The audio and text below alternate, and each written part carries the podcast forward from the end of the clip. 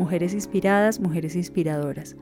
Revista de mujeres para mujeres. Siempre algo que contar.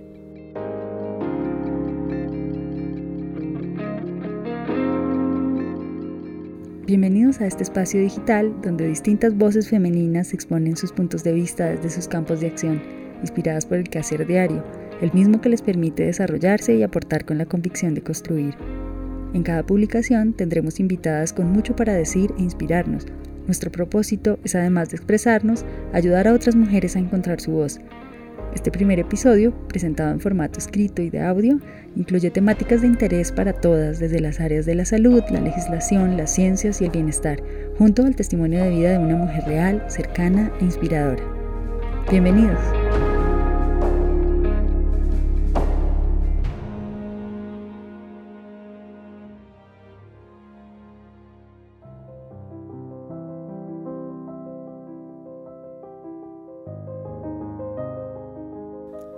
Editorial La Redacción, por Idalí Fernández Leal.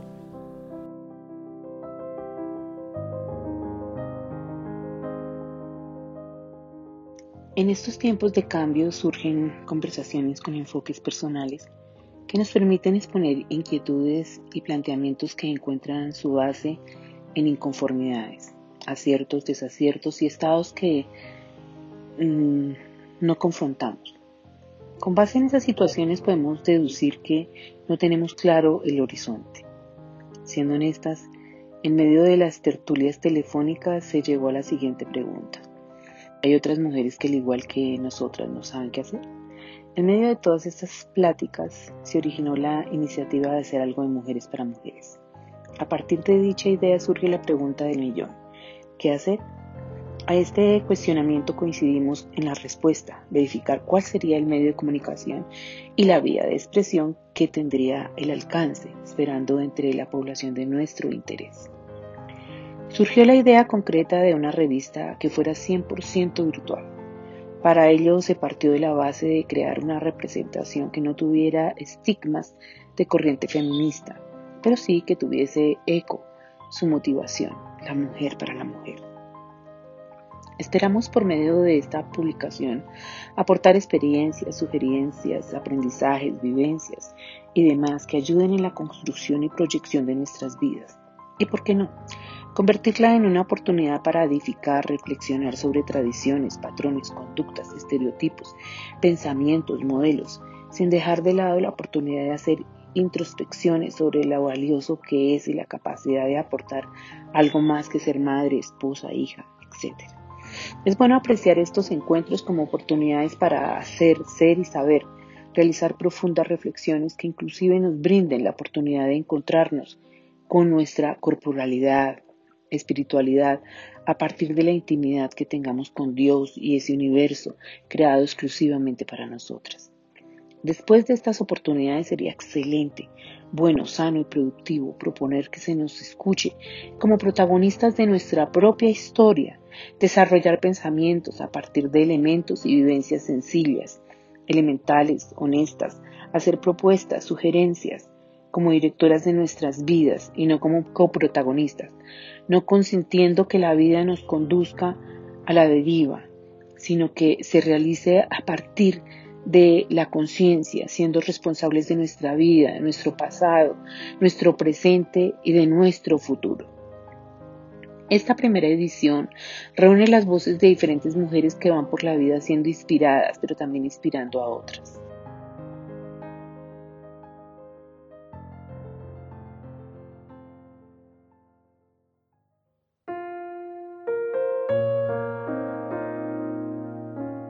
La mujer inspiradora, Rosina de Porras, toda una vida inspirando, por Idalí Fernández Leal.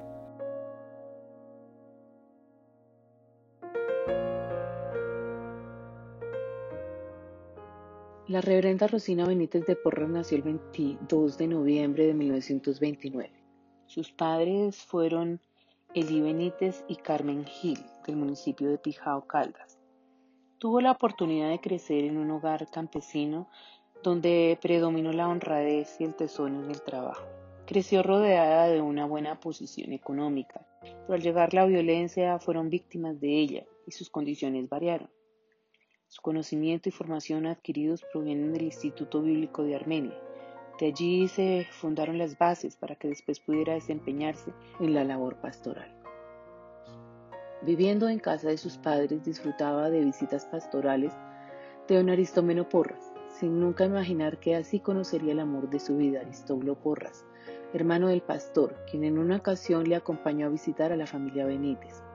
Dicho evento propició que pudieran conocerse y posteriormente fueran esposos y padres de sus dos hijos. Aristóbulo, ese hombre que ella acompañaría en el trabajo pastoral, donde dejaría una huella indeleble como compañera de esa gran aventura.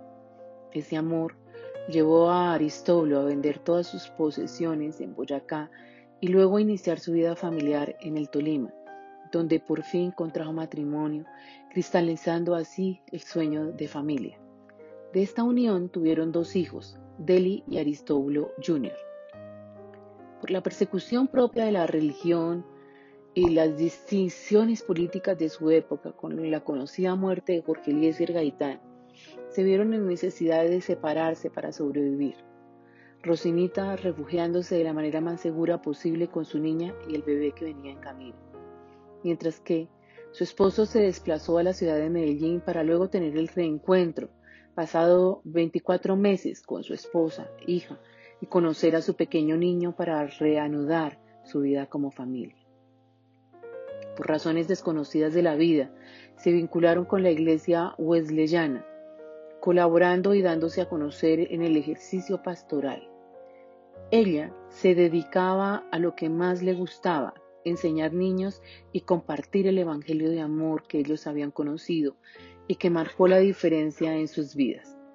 Rosinita, con la escuela dominical ilustrando a niños con historias que marcaron sus vidas y enriqueciendo esos aprendizajes, utilizando sabiamente los recursos pedagógicos al alcance de su mano en forma sencilla pero eficaz aunque en honor a la verdad, en un momento de su vida el sueño de la cabeza de este hogar, don Aristóbulo, era establecerse económicamente, pensando que esos recursos eran necesarios para obtener las posesiones y vivir una vida holgada como había soñado.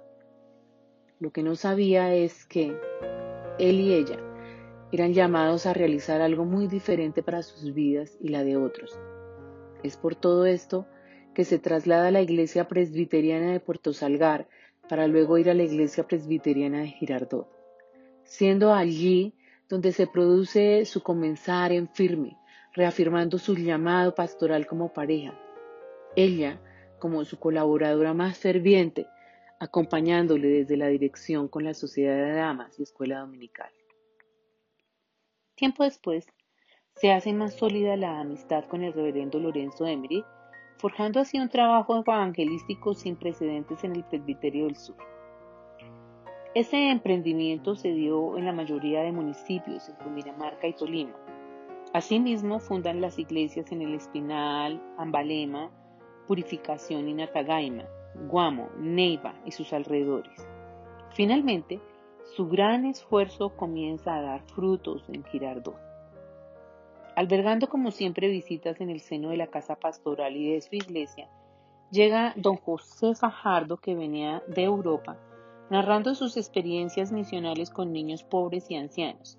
Esta experiencia refuerza la idea a Rosinita de fundar un proyecto con ancianos que venía madurando, pero no se había consolidado hasta ahora. Este impulso le sirvió para convencer a su esposo y robustecer la idea que venía meditando y por fin afianzar el proyecto y hacerlo realidad. Se inició en el barrio Rosa Blanca de Girardot, en un lote esquinero, con el albergue soñado. Se materializa con dos parejas de ancianos. Transcurriendo el tiempo y como parte de su labor en visitaciones en diferentes municipios, se dieron cuenta de que era más provechoso y predominaba la población infantil en la zona rural y se destacaba vulnerabilidad por la pobreza. Era necesario hacer algo y dispusieron ayudar a esos niños y niñas, brindándoles estadía y la posibilidad de estudiar inicialmente su primaria, para que posteriormente realizaran el bachillerato.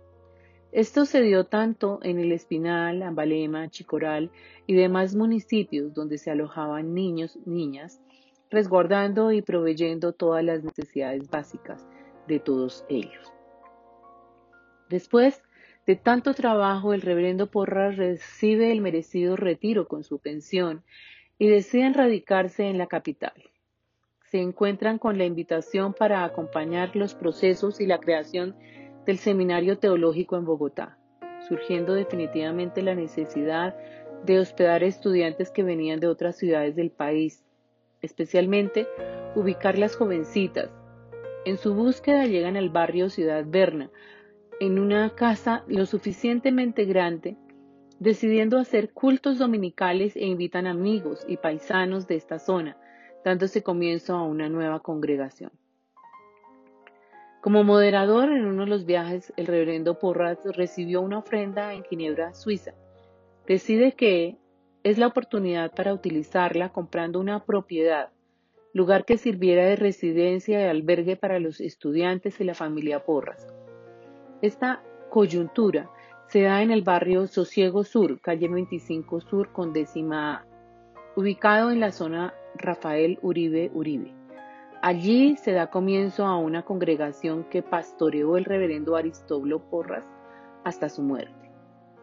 Posteriormente, Rosinita recibe la invitación de los líderes de la congregación para pastorear con el debido aval del presbiterio central. Con el tiempo, Llegaron más personas a congregarse y había el número adecuado para ordenar la congregación como iglesia, pero a su vez era necesario, por solicitud de la congregación y según lineamientos de la constitución de la iglesia presbiteriana, el que ella fuera ordenada como ministro de la corporación del presbiterio central.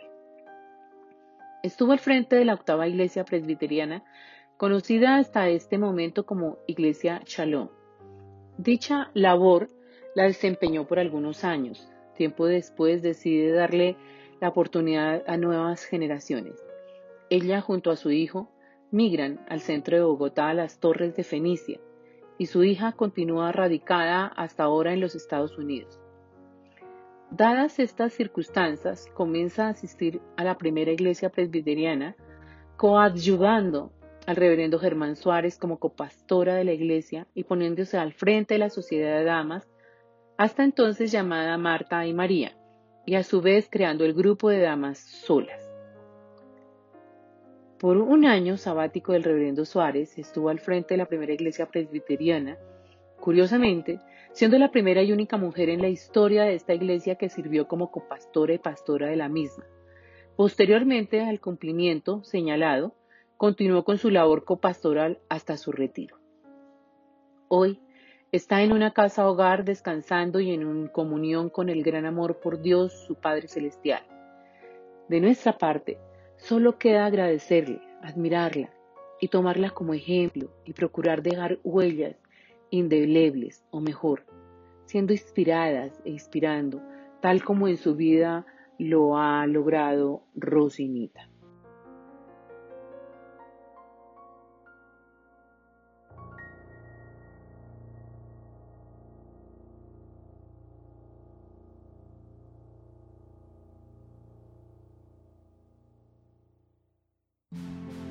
Movimiento y Respiración para Todos, por Marcela Cruz, bióloga e instructora física. Hay una vitalidad, una fuerza, una energía, un despertar que a través de ti se traduce en acción. Y porque solamente existe en ti, en el tiempo, esta acción es única. Esta frase de la bailarina Marta Graham nos sirve de referencia para la siguiente reflexión. El cuerpo humano está compuesto por un 60% de agua. El agua que fluye simboliza la vida, pero asimismo, cuando el agua corriente se estanca, se dan las condiciones para que lo que en ella habite se pudra. Necesitamos fluir de la mano de la respiración, sincronizando los movimientos de nuestro cuerpo con el aliento y la mente. Necesitamos mover el agua estancada para conectarnos con la vida. El programa Movimiento y Respiración propone un conjunto de prácticas posturales incluyentes y para personas de cualquier edad, convalecientes o con limitaciones físicas, ya que busca desarrollar conciencia sobre los movimientos del cuerpo armonizados con la respiración, tales como apertura de las articulaciones, relajación y fortalecimiento de los músculos, produciendo un efecto profundo en el mantenimiento de la salud. La movilidad practicada de manera consciente, no competitiva y en una atmósfera relajada, no solo actúa positivamente sobre el cuerpo, sino que los impulsos relajantes regresan al cerebro tonificándolo, se activan las funciones hormonales y se relaja la mente. Al atender la sincronización del movimiento con la respiración, se activa la facultad de atención de la mente que tiende a dispersarse con la tensión y el estrés. Por lo anterior, el movimiento y la respiración conscientes tienen un valor preventivo y terapéutico Recordemos que estamos hechos para el movimiento y nos corresponde ejercer esa función. La actividad física suma y junto a hábitos saludables de alimentación, descanso, las relaciones interpersonales, la gratitud y la capacidad de soñar, se puede convertir en una aliada estratégica de nuestro bienestar.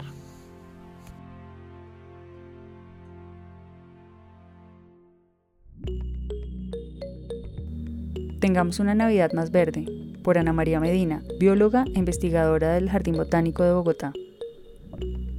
Navidad es la celebración más importante del año para los cristianos. Celebramos el nacimiento de nuestro Maestro y hermano y sobre todo celebramos su mensaje.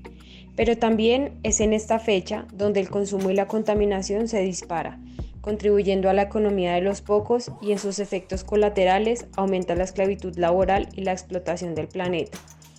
La máxima de Jesús para la vida de los creyentes es que nos amemos tanto, tanto que amemos a nuestro prójimo. En estas fechas podemos darnos amor comiendo, disfrutando, regalando, recibiendo, bailando y celebrando. Pero es nuestra responsabilidad en la coherencia del festejado que este gozo y este regocijo se extienda a nuestros hermanos en la justicia laboral, en el apoyo a las pequeñas y locales economías y a nuestra casa, la tierra. Compremos en la humildad del Maestro, pero también en la prosperidad del compartir. Compartir con quienes amamos y nos necesitan. Colaboremos comprando en las plazas de mercado, en las tiendas del barrio, en los emprendimientos nacientes de la pandemia, en empresas comprometidas con sus colaboradores y con la tierra. Regalemos más plantas y menos plástico. Regalemos más juegos de mesa y menos tecnología. Regalemos más abrazos, besos y sonrisas a quienes necesitan amor. En esta Navidad seamos luces en este pesebre. Esta tierra nos necesita. La tierra espera la manifestación de nosotros, los hijos e hijas de Dios.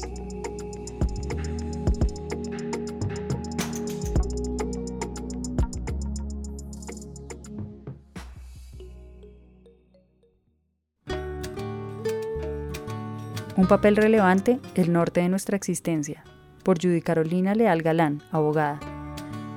El devenir social siempre deja huellas en nuestras vidas, unas más profundas que otras. No obstante, este año fue particular en todo sentido, pues a fuerza de las circunstancias tuvimos que cubrir frentes insospechados. La arista de lo laboral no fue ajena a ello, y debo manifestar que la alta sensibilidad con la que contamos puede ser útil para administrar situaciones complejas. Sin embargo, Considero que falta mucho por aprender y que solo el alimento a la espiritualidad brinda las herramientas necesarias para hacer frente a esta u otra calamidad por la que tengamos que atravesar. Sin duda, la mezcla de los anotados ingredientes lleva consigo el éxito de lo propuesto, y es allí donde juega un papel relevante el norte de nuestra existencia.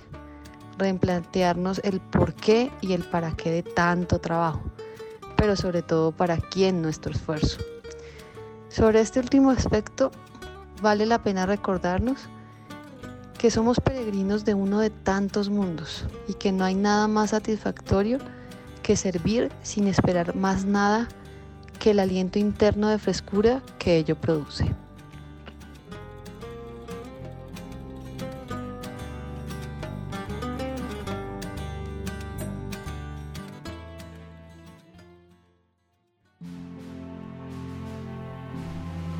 Las etapas de la vida de la mujer y su salud, por Laura Gil, ginecóloga.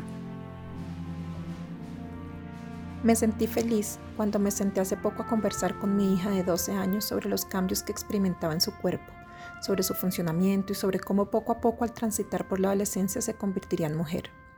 Pienso que nació en una buena época, en la que existe la posibilidad de hablar tranquilamente sobre estos temas con la mamá, en la que tendrá oportunidades más equitativas en su vida y podrá disfrutar de muchos más avances de la medicina y de la sociedad para cuidar de su salud y forjar su vida adulta. Pensé en mí en esa misma edad, fascinada por lo maravilloso de lo femenino y por la posibilidad de dar vida. Me sentí agradecida por ser de una generación privilegiada, por las luchas por la equidad que dio la generación inmediatamente anterior, la de mi mamá. Gracias a ella pude llegar a ser ginecobstetra, como lo soñé desde esa época. Hace tan poco tiempo las mujeres no tenían permitido saber lo suficiente sobre sus cuerpos. Muchas pasaban por el terror de no entender qué les pasaba cuando tenían su primera menstruación y algunas incluso llegaban al matrimonio sin siquiera saber lo que iba a suceder en su primera noche de casadas. Sus destinos eran decididos previamente por otros y las opciones eran pocas.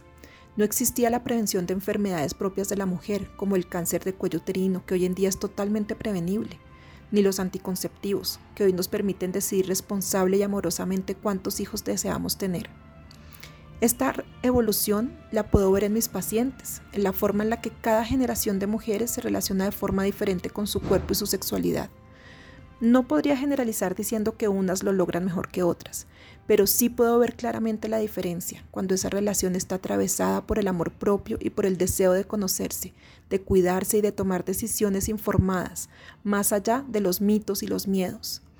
El resultado y la diferencia es que no ven la feminidad como una carga, sino como la fortaleza y la expresión de la divinidad que en realidad pienso que es.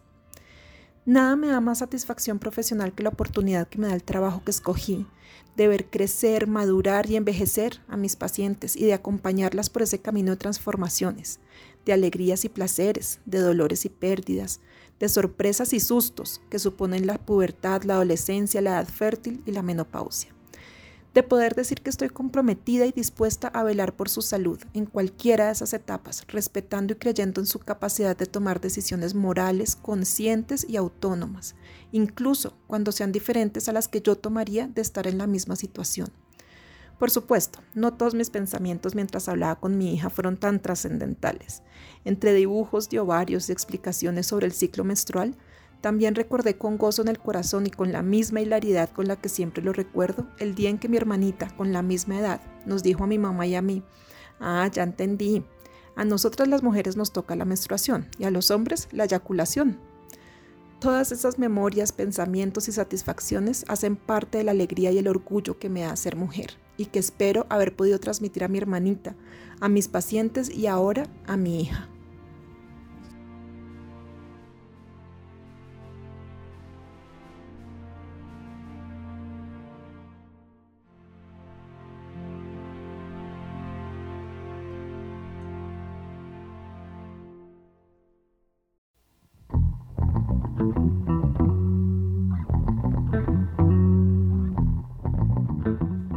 Mujeres Inspiradas, Mujeres Inspiradoras. Es una producción de la Primera Iglesia Presbiteriana de Bogotá. Puedes encontrarnos en Facebook o en primerapresbiterianadebogotá.org.